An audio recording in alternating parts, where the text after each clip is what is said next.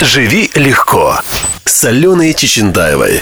Привет, это Алена Чечендаева, коуч жизненного баланса, специалист по самовосстановлению, специалист по индивидуальным инициациям мужской и женской зрелости. Сегодня я хочу с вами поделиться тем, как легко принимать решения. Ключевое слово «легко».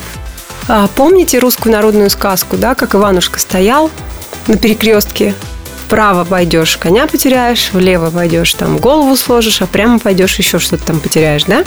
Иногда мы находимся в ситуации выбора, и мы не можем его сделать. Либо мы не, не обладаем достаточным количеством данных для ума, либо мы э, боимся, либо мы сомневаемся.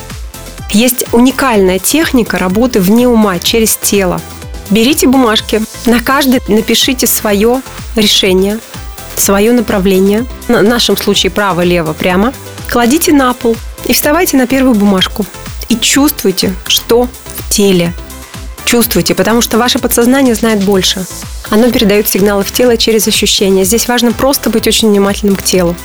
И если телу хорошо, легко, комфортно, если вы чувствуете подъем, если приходят очень положительные образы, то да, это направление ваше. Если телу тяжело, страшно, ему хочется сжаться, у него нет сил, кружится голова, тошнит, то вам туда не стоит.